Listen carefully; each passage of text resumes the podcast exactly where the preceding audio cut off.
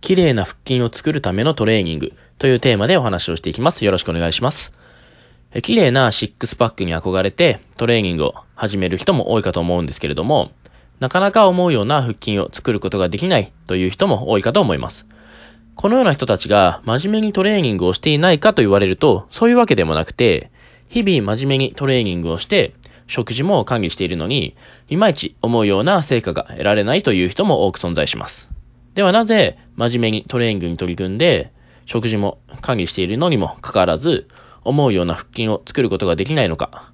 えー、理由はいくつか考えられるんですけれども、今回はトレーニングの内容に焦点を絞って見ていきたいと思います。食事管理は問題なく、体脂肪がある程度少ない状態にもかかわらず、望むような腹筋を作ることができないと仮定すると、適切な腹筋のトレーニングができていないということが原因です。特に多いのは、腹筋の上部ばかりを収縮種目ばかりでトレーニングしてしまっているというものですね。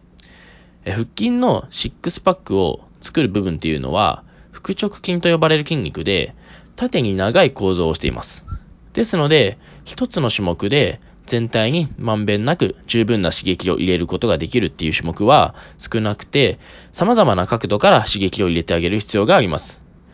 で、多くの人がやっている腹筋っていうのは、まあ足とかを固定して上半身を起こしてくるっていうものなんですけれども、まあ、これですと、腹筋の上の方ばっかり刺激がいって、なおかつ収縮した時に負荷が一番大きくかかるという種目なんですね。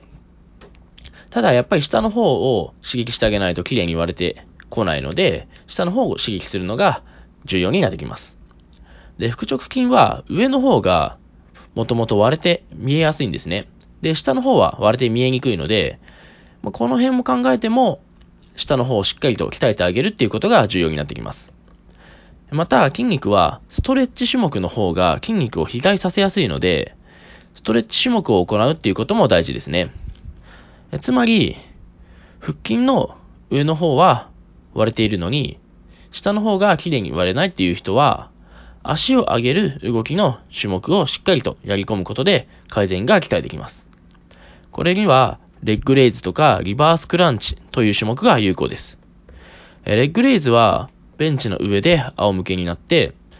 頭の上でベンチの縁を掴んで体を固定します。そして足をしっかりと伸ばした状態から足の角度が地面と直角になる直前くらいまで足を振り上げます。上げ終わったらゆっくりと足を戻していって、足がベンチにつかないギリギリの位置で止めて動作を繰り返します。続いて、リバースクランチは、床で同様の動きを行います。床に横になって、お尻の下に手を半分くらい入れるようなイメージで手を置きます。そうすると体を固定できますので、え、そうしましたらレッグレイズと同様の動きで足を上げ下げしていきます。え、これらの種目は主に腹直筋の下部が刺激されて、筋肉がストレッチされた時に負荷が大きくなる種目なので、しっかりと腹直筋の下部を鍛えることができます。また、上半身を起こす動作ではあるんですけれども、腹直筋の全可動域を使うことができるバランスボールを使ったクランチもおすすめですね。やり方としましては、バランスボールの上に背中を乗せて仰向けになります。で、手はこめかみに添えます。で、腹筋がしっかりとストレッチされるように、えー、ボールに体を預けていって、しっかりと腹筋が伸ばされたのを感じたら、反動を使わずにゆっくりと体を起こします。ポイントとしましては、体を起こすときにしっかりと上半身を丸めながら起こすようにするっていうことですね。